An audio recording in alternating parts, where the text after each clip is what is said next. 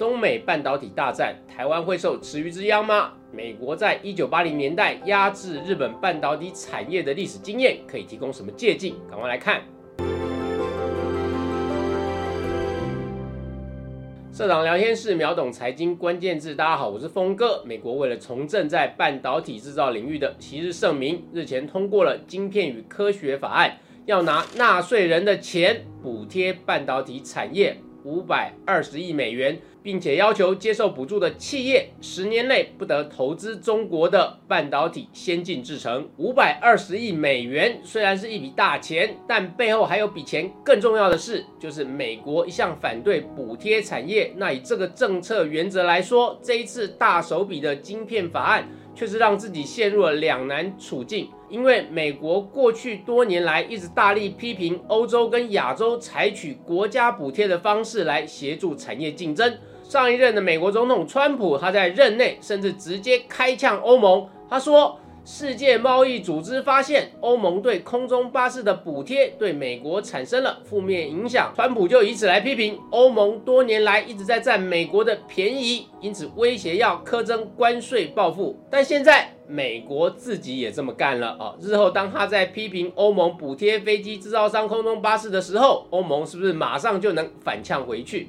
美国除了晶片法案之外，同样属于在半导体竞争这个领域啊，他还下了另外一手棋，就是 Chip Four 联盟，也就是美国要联合台、韩、日，以四大阵营联合夹杀中国在半导体领域的发展。那我们先不论美国这个策略最终的成败，我们可以看到美国在产业竞争上的手法都是金融公式、扶植竞争者跟法律手段联合出招。我们可以来看一九八零年代到一九九零年代日本半导体如何极盛而衰，被美国成功压制的历史。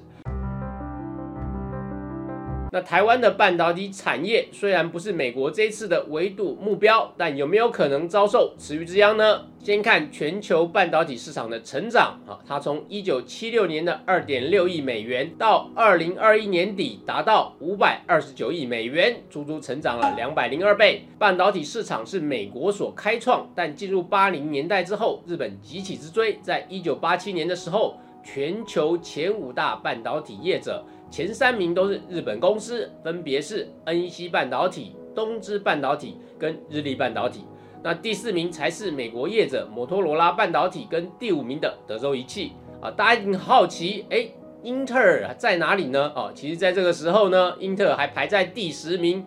超维啊，也就是 AMD，它排在第十二名。那至于近年来在 AI 跟图形晶片领域大放异彩的辉达啊，NVIDIA 在那个时候还没有诞生啊，它直到一九九三年才成立。日本半导体业在一九八零年代迅猛成长啊，在一九八八年的时候，全球市占率首度超过五成，主力产品是低润为主的记忆体。当时英特尔的主要业务也是记忆体，但被日本商品打到灰头土脸，最后黯然退出低润市场，改攻逻辑晶片。日本半导体的强大，主要也是受到当时日本经济力所赐。当时日本的 GDP 规模已经达到世界第二，节节进逼美国。那更令美国担心的是，先进工业啊，除了汽车之外，日本的半导体也快速成长。这股旭日东升之势，让美国普遍弥漫着日本威胁论。于是美国就出手了。如同我们前面提到的，美国的战略是在金融、扶植竞争者跟法律层面三管齐下。首先，在一九八五年的时候，美国半导体行业协会根据美国贸易法第三零一条款，那这是用来报复贸易对手的不公平贸易行为，用三零一条款来起诉日本。隔年，日本低头了，好，双方就签署了日美半导体协定。此后，美国就可以根据这个协定来监控日本对美半导体产品的出口价格还有市占率。简单说，就是不准你卖的比我便宜，也不准你的市占率超过我。另外，美国也用力的要敲开日本市场。那熟悉日本的人应该了解，日本对外来货品一向采取比较防御的姿态。而且老一辈的日本人打从心里爱用国货，因为国货的品质就是比外国货更好。甚至我们也常常听说，同一款商品的日本国内版本都可能比外销出口版本的品质更高。我们可以从图表看出来，在一九八零年代，日本不仅是全球半导体的生产重镇，更是全球最大的半导体市场。但在美国动用三零一条款的威胁下，日本不得不开放自己的半导体市场，甚至还要倒过来鼓励日本厂商用美国货，终于让美国半导体在日本的市占率从几乎零上升到突破两成。但这还不是最关键的，因为最关键的杀招在于金融手段。美国动用它最擅长的货币武器。一九八五年，美国召集美日英德法等五大工业国的财长跟央行的行长集会，会后发布了广场协议，逼迫日元大幅升值，以解决美国的贸易赤字问题。日元就从一九八五年的一美元兑两百五十日元左右，在短短不到两年内快速升值到。一百三十五日元，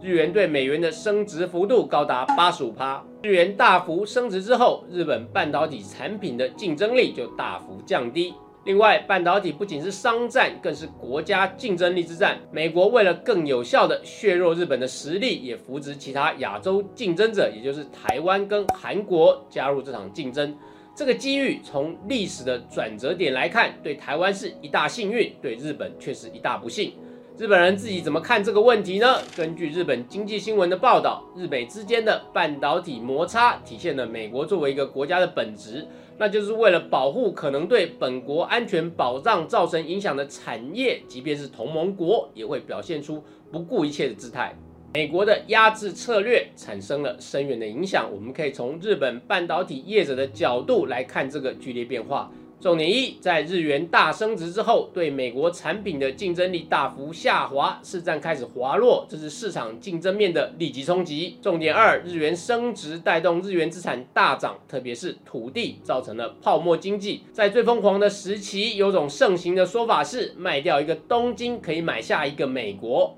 这对日本的财团经济带来资源扭曲的深远影响。当财团发现把资金投入炒地皮，赚得又快又轻松。但把资金投入半导体，却要面对严峻的市场竞争，而半导体又是资本密集的产业，资本投入高，回收慢，风险大，在当时的市场环境下，把钱丢入半导体研发，简直像把钱往水里丢。重点三，经营半导体事业，随时要看美国的脸色。一个不小心，美国法律大棒就打了下来，不仅可能赔上巨额罚款，弄得不好，经理人还可能有牢狱之灾。台湾的面板业者对这一招应该印象深刻，因为有几个经理人就因为误触美国法律，还得自己买机票去美国坐牢。日本的半导体事业发展就在对美国的戒慎恐惧下放缓下来，甚至可能下意识的自绑手脚，自我回避。到了一九九零年代末期，根据日本经济新闻的报道，NEC 首脑当时甚至无奈地说，半导体部门有时被称为公司的贼啊。那这一句话的言下之意就是烧钱多却不能帮公司赚钱，套句俗话就是败家子的意思。由于日本自绑手脚，加上泡沫经济破灭后的不景气重创，日本自己的半导体市场成长大幅放缓。我们可以从这张图中看到，日本市场在全球销售额的市占率中份额逐渐缩小，失去了国内市场的支持之后，半导体的发展就更加困难。甚至在二零二一年六月，由日本经济产业省所发布的。半导体战略预测，日本如果不做出改变，那么到了二零三零年，日本半导体在全球市占率可能降为零。这也正是促使日本打破惯例，居然愿意由政府补贴四千亿日元补助一家外资哦台积电在日本熊本县设厂的主因。事实上，日本在做这个决定时也有不同意见，但关键争议点并不是补贴金额，而是可能触碰到不公平贸易。这个自八零年代以来，美日半导体摩擦给日本设下的紧箍咒，事隔多年之后仍然挥之不去。只是日本万万没有想到，这一次美国没有对日本寄出惩罚大棒，反而仿效日本寄出补贴措施，要吸引台韩半导体大厂前往美国设厂。这一切的背后原因来自近几年中国半导体市场的迅猛成长。虽然中国半导体业的产值跟技术都还不足以威胁美台韩厂商，但我们可以从图中看到，到二零二二年四月，以销售额来看的全球市占，中国市场已经是第一大半导体市场，占比高达三十三点五趴，远高于北美的二十二点六趴以及日本的七点八趴。以当年的日本半导体崛起模式啊，庞大的国内市场提供自家业者产品的应用场域，可以进行产品的实验试错。建立量产规模，实现规模经济，再向全球出口。而以中国的经济体量来说，它的规模可比日本当年大得多。美国已经在五 G 这个领域吃过一次苦头，不得不祭出法律手段来压制中国在无线通信技术的领先。但半导体领域是应用范围更广的领域，无怪乎美国要急到违反自己的原则，进行大规模的产业补贴，并推动 c h i p o 联盟，以及邀日本共同发展两纳米的先进制程技术。美国过去打压日本，今天却寻求结盟。看在日本人眼里，他们反而自我挖苦。他们说，现在美国来找日本合作，言下之意就是认为日本已经不具威胁性。我们可以来看数据，以二零二一年的全球半导体业市占排名来看，韩国三星第一，美国英特尔第二，台湾台积电第三，韩国海力士第四，美国美光第五。前十名当中没有一家日本厂商。虽然前五名中美国还有入榜两家，但美国这一次为什么这么急？因为局面确实比一九八零年代更危急。当年美国虽然输在制作成本，但技术并不输。毕竟当年的半导体基础研究大多来自美国。那如今美国从制造成本、制成技术到基础研究都已经没有优势了，再加上市场也不是第一大，这让它在未来的竞争里会越来越敢吃力。但是这一次围堵中国半导体产业啊，美国也明白自己无法蛮干，而需要组晶片联盟来一搏。除了美国无法单靠政治军事实力来碾压中国，还有个重要关键是货币武器派不上用场。前面我们有提到，日元对美元的快速升值，造成日本仿古二世大喷发的泡沫经济。是夺走日本半导体资源的重要手段，它是从敌人的内部产生破坏，从根本上扭曲了日本财团的资源配置。但中国并没有开放人民币自由浮动，这虽然会让人民币不容易取得全球货币的话语权，因为当货币兑换的自由度不够时，会影响其他国家大量持有这个货币的信心。可是管制货币的好处是可以取得更高的经济跟产业发展自主权。这就让美中的半导体对抗的时候，美国少了一个重要武器可用，所以现在美国只能采取压制高阶半导体技术跟设备进入中国，但这只能延缓它的发展，不足以扼杀。因为现在全球最大的半导体市场就在中国，它有足够大的应用市场来支撑国有的半导体产业发展。其实反过来看，我们甚至可以说，中国半导体产业的相对落后，是因为它的半导体市场够开放，所以几乎让外商拿走了大部分市场。这也是出于现实考量，因为八零年代日本半导体业够强大，所以敢保护自己的市场不开放。但中国本地的半导体业相对缺乏竞争力，尽管过去十年来中国投入庞大的资金在半导体发展，却收效有限，以至于近期中国大力针对半导体业进行反贪腐的调查。其实这也可能类似日本当年泡沫经济的资源错置，因为有过多资本涌入不动产业跟股市投机啊，这也是过去十年的中国状况。那中国半导体业在拿到资金后，真的有投入半导体的研发吗？或是转了几手去炒地皮跟炒股票呢？哦，譬如武汉红星的倒闭事件就被爆出是假借发展半导体的千亿骗局。所以现况是中美半导体各有痛处。那么接下来的发展有三种可能情境，值得台湾投资人留意。